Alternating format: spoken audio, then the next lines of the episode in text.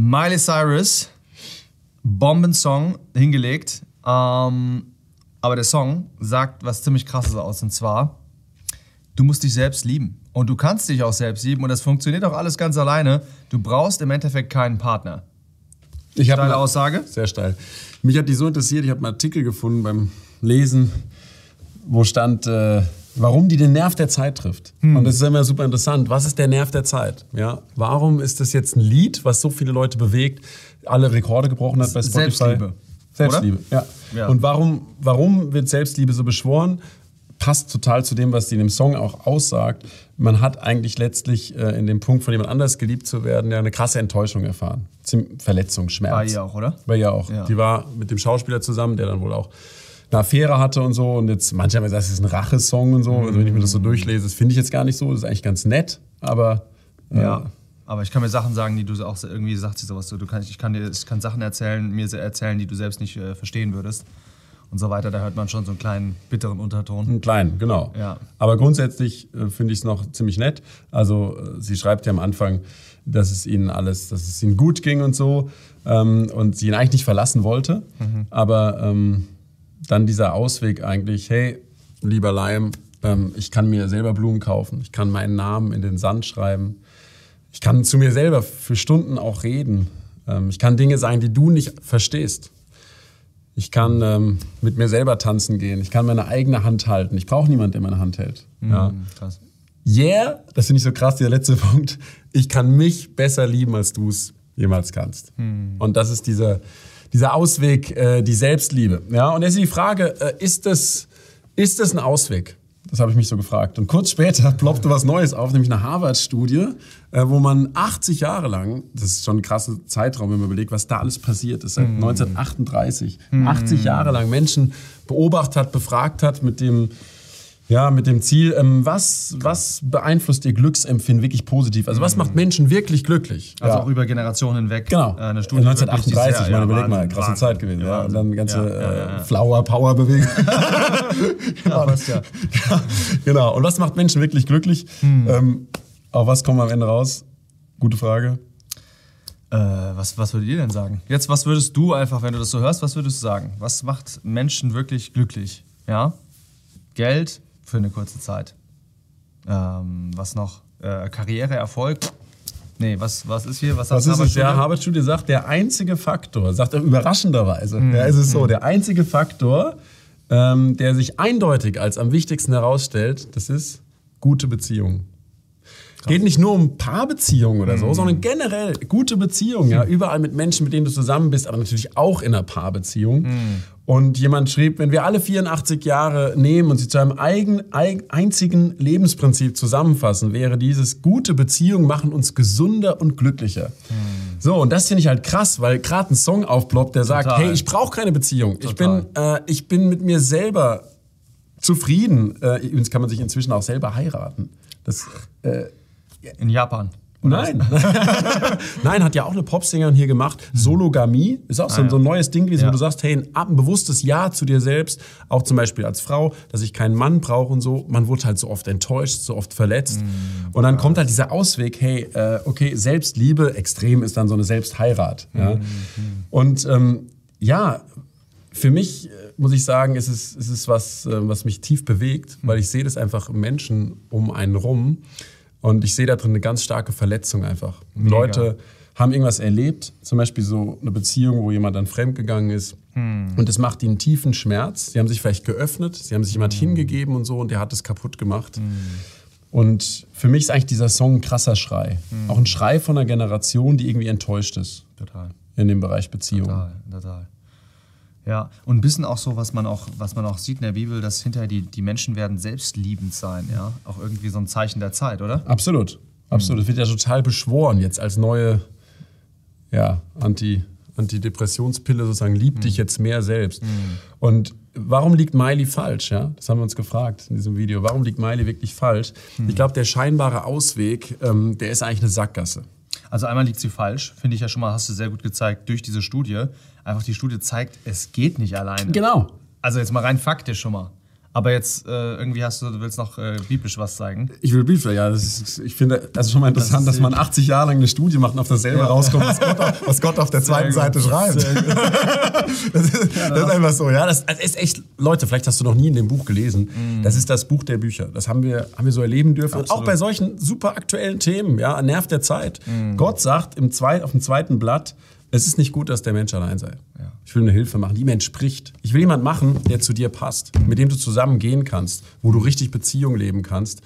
Und ähm, ja, deswegen denke ich, auch von dem her schon liegt Miley falsch, denn sie sagt, hey, das hat nicht geklappt und dann bleibe ich halt allein. Aber Gott sagt, du bist halt so geschaffen. Ich habe dich halt so gemacht, Ja. dass, es nicht, dass es nicht klappt, dass es nicht gut ist für dich, allein zu sein. Das heißt, wie willst du jetzt glücklich werden ja, mit dieser Selbstliebe? Sehr, sehr gut, ja. Nur das Problem ist, hey, dann sagen viele Leute, ja und, wie soll es denn klappen? Ich erlebe halt überall immer Enttäuschung in dem Bereich. Und das finde ich so herrlich, dass wir hier auch in diesem wunderbaren Buch von Gott halt so ein Angebot bekommen, ja, dass er uns nämlich Beziehung anbietet, dass er uns Gemeinschaft anbietet. Und zwar eine Gemeinschaft, in der er niemals fremdgehen wird.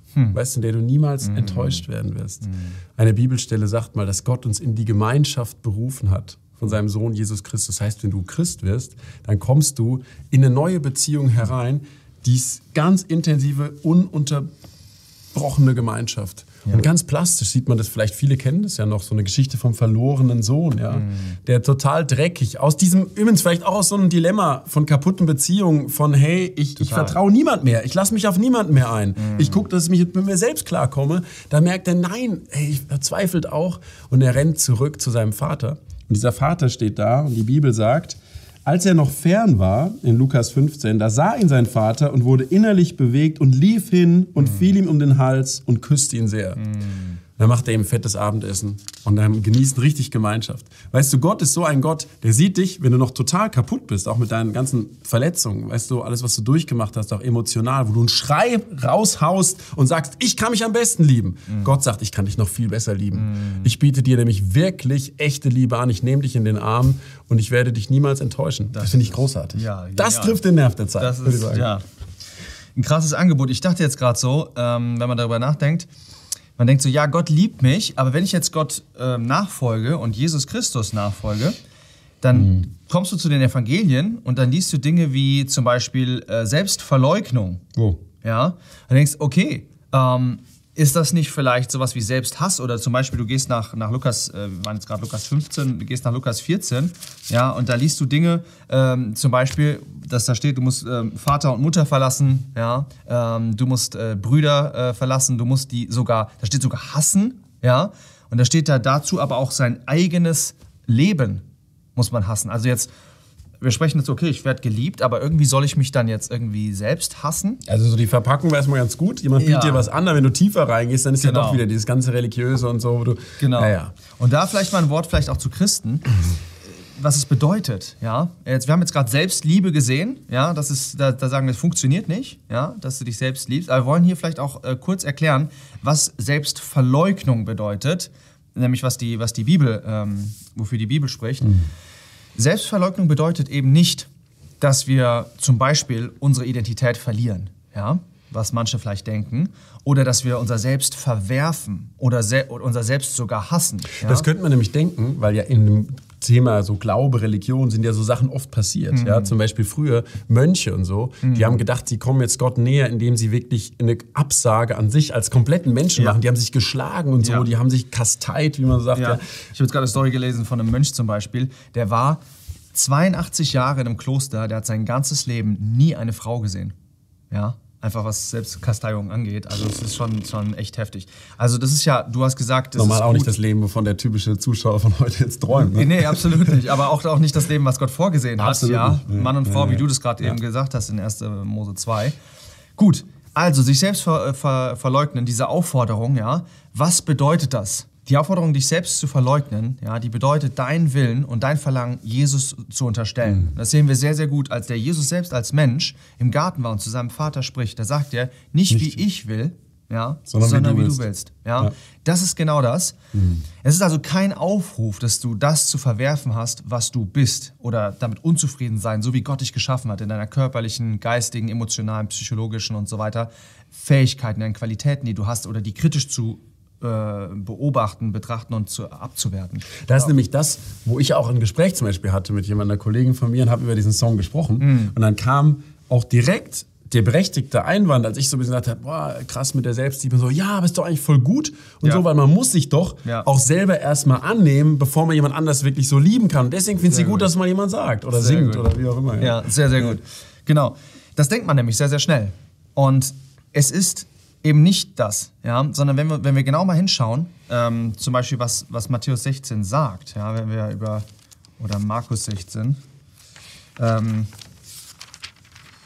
ich gebe es Matthäus, äh, Matthäus 16, wo der Herr, wo der Herr darüber spricht, ähm, was es genau bedeutet, ähm, dann sagt er, Die wenn wer irgend, Selbstverleugnung. diese Selbstverleugnung, ja. Er sagte Vers 24, wenn jemand mir nachkommen will, so verleugne er sich selbst und nehme sein Kreuz auf und folge mir nach. Denn wer sein Leben erretten will und Leben bedeutet hier, im Griechischen ist, äh, steht da Psyche. Ja? Denn wer sein Leben erretten will, der wird es verlieren.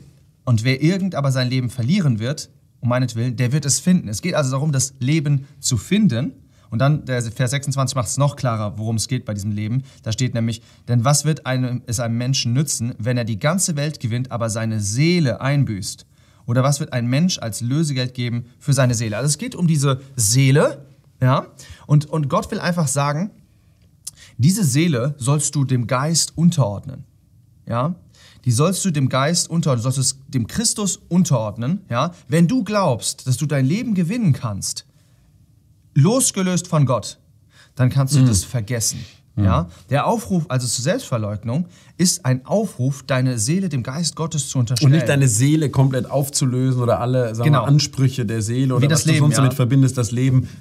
Ja. Genau, wie das Leben. Wer Selbst. sein Leben äh, retten will, der wird es Ja. verlieren. Das heißt ja nicht, dass du Suizid machen Ja. sollst, ja? Sondern natürlich wirst du weiterleben. Aber dieses Leben soll komplett der Herrschaft Christi unterstellt sein. Und das zeigst du durch dieses Kreuz. Dass du einfach sagst, ich werde nicht mehr selbst nachdenken. Nicht wie ich will, sondern wie du willst. Dieses Ich existiert noch, natürlich, ja? Auch, auch bei Christus. Aber Mhm. er unterstellt es dem Vater in dem Himmel seinen, seinem Plan, ja?